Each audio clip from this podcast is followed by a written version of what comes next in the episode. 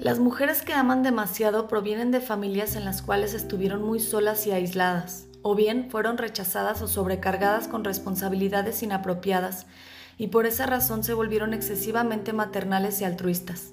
Si no, se vieron sujetas a un caos peligroso, de modo que desarrollaron una abrumadora necesidad de controlar a quienes las rodean y a las situaciones en que se encontraban. La consecuencia natural de esto es que una mujer que necesita controlar, atender o ambas cosas, solo podrá hacerlo con un hombre que al menos le permita, o más aún invite ese tipo de conducta. Es inevitable que ella se involucre con un hombre que es irresponsable en por lo menos alguna de las áreas importantes de su vida, porque está claro que él necesita su ayuda, su atención y su control. Allí comienza la lucha de esta mujer por tratar de cambiarlo mediante el poder y la persuasión de su amor. En este punto inicial donde se presagia la posterior insania de la relación, cuando ella comience a negar la realidad de esa relación, recuerde que la negación es un proceso inconsciente que ocurre en forma automática e involuntaria.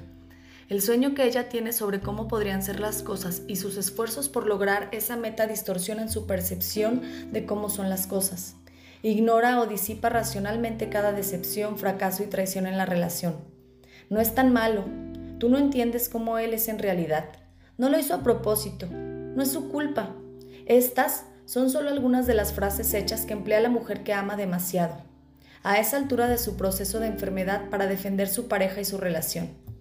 Al mismo tiempo que ese hombre la decepciona y le falla, ella se vuelve más dependiente de él en lo emocional esto se debe a que ella ya se ha encontrado totalmente en él, en sus problemas, en su bienestar, y lo que quizá sea más importante es sus sentimientos hacia ella. Mientras sigue tratando de cambiarlo, él absorbe la mayor parte de sus energías. Muy pronto ese hombre se convierte en la fuente de todas las cosas buenas en su vida. Si el hecho de estar con él no le hace sentir bien, trata de arreglarlo a él o a sí mismo para que así lo haga. No busca gratificación emocional en otra parte está demasiado ocupada tratando de que la relación funcione.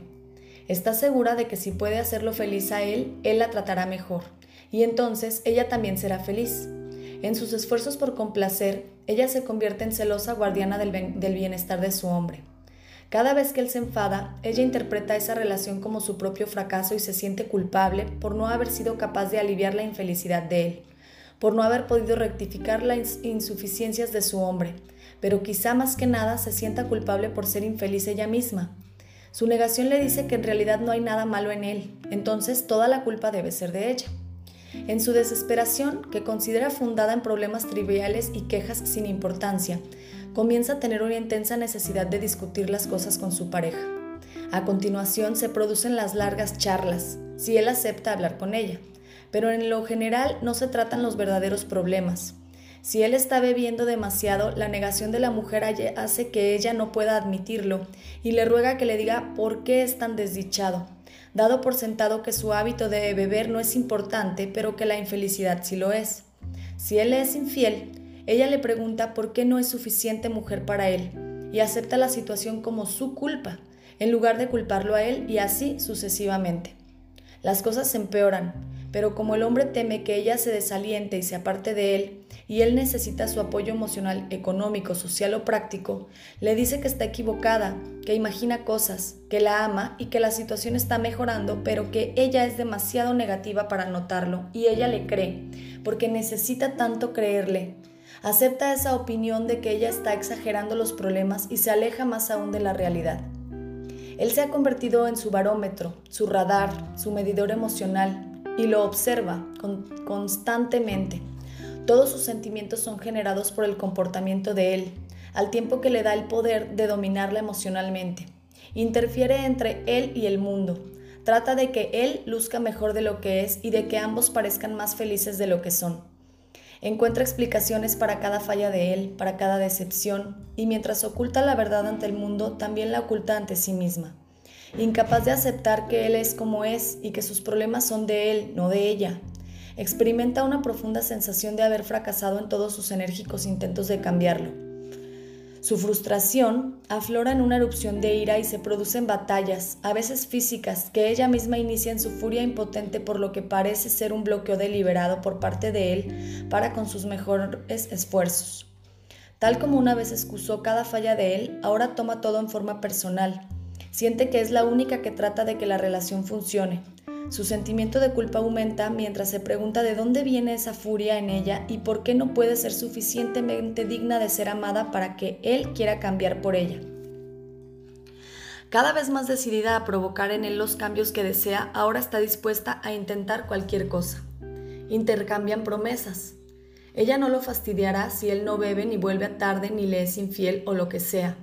Ninguno de los dos es capaz de cumplir el trato y ella percibe vagamente que está perdiendo el control, no solo sobre él, sino también sobre sí misma. No puede dejar de pelear, de regañarlo, de intentar persuadirlo con halagos o con ruegos. Su respeto por sí misma decae de forma vertiginosa. Es probable que se muden, pensando que los amigos, el trabajo, los familiares son culpables de sus problemas y tal vez las cosas mejoren por un tiempo, pero solo por un tiempo. Muy pronto los viejos patrones vuelven a asentarse. A esta altura, ella ya está tan consumida por esa amarga batalla que no le queda tiempo ni energías para otra cosa.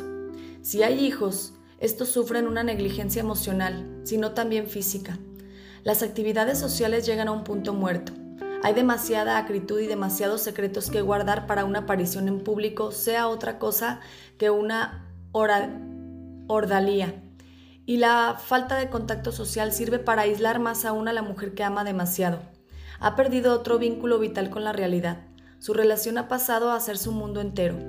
Hubo una vez en que la irresponsabilidad y la necesidad de ese hombre la atraían. Era cuando ella estaba segura de que podría cambiarlo, repararlo. Ahora se encuentra llevando sobre sus hombros cargas que le corresponden a él, y mientras siente un profundo resentimiento hacia él por ese cambio de la situación. También se deleita con la sensación de control que eso le da por sobre él, pues ella es quien dispone del dinero de él y quien asume el control total sobre los hijos. La mujer que ha estado obsesionada por la relación puede incorporar a un desorden alimenticio a sus otros problemas, si es que no lo tiene ya, buscando recompensarse por todos sus esfuerzos y además tratando de sofocar la ira y el resentimiento que bullen en su interior. Es probable que empiece a usar la comida como droga tranquilizante o bien puede descuidar seriamente su alimentación debido a úlceras o a problemas estomacales crónicos, tal vez combinado con una actitud de mártir. No tengo tiempo para comer. También es probable que controle su alimentación con rigidez para compensar la sensación de descontrol que experimenta con su vida en general. Puede comenzar abuso del alcohol o de drogas recreativas y con mucha frecuencia las drogas prescritas llegan a formar parte de su repertorio para tolerar la insostenible situación en que se encuentra. Los médicos, al no diagnosticar en forma apropiada su alteración progresiva, pueden exacerbar su condición ofreciéndole tranquilizantes para sofocar la ansiedad generada por su situación en la vida y su actitud hacia la misma. Ofrecer esa clase de drogas potencialmente muy adictivas a una mujer que atraviesa tales circunstancias es como ofrecerle un trago fuerte de ginebra, tanto la ginebra como un tranquilizante mitigarán el dolor en forma temporaria, pero su uso puede crear más problemas aún sin solucionar ninguno. Es inevitable que cuando una mujer llegue a esta altura de la progresión de su enfermedad aparezcan problemas físicos además de los emocionales. Pueden manifestarse cualquiera de las alteraciones provocadas por la exposición a una tensión severa y prolongada. Como notamos antes, puede desarrollarse una dependencia a la comida o al alcohol o a otras drogas. Puede haber también problemas digestivos o úlceras, además de todo tipo de problemas en la piel, alergias, alta presión sanguínea, tics nerviosos, insomnio y constipación o diarrea, o ambas cosas alternadamente.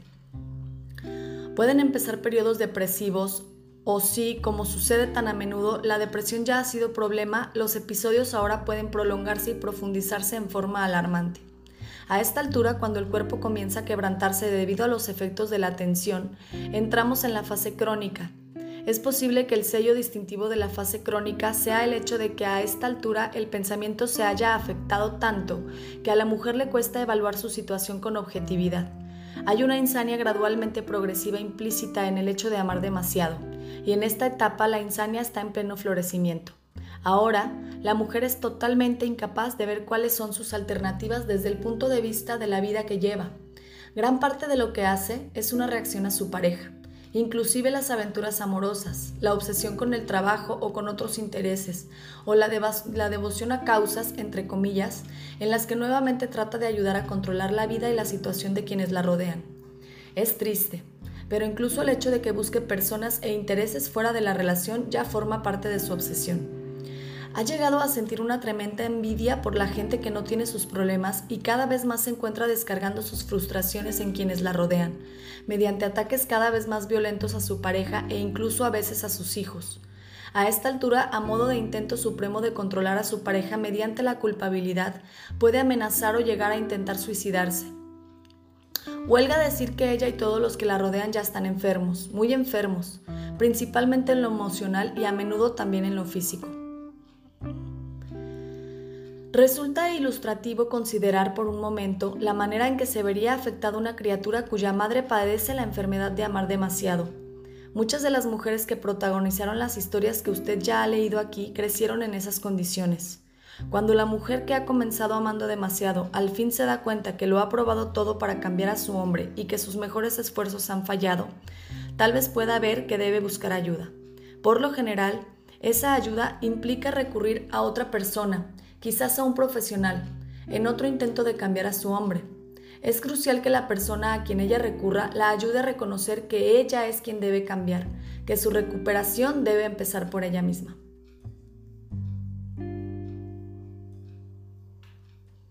Es triste, pero la vasta mayoría de las mujeres elegirán continuar practicando su adicción buscando al hombre mágico que las haga felices o tratando sin cesar de controlar y mejorar al hombre con quien están, parece mucho más fácil y resulta mucho más conocido el hecho de seguir buscando una fuente de felicidad fuera de sí misma que practicar la disciplina que se requiere para construir los recursos interiores propios. Aprender a llenar el vacío desde adentro más que desde afuera, pero para aquellas que son lo suficientemente sensatas, que están lo bastante cansadas o desesperadas como para sentir más deseos de curarse que de reparar al hombre con quien están o encontrar uno nuevo, para aquellas que sí desean cambiar, a continuación están los pasos a seguir para la recuperación.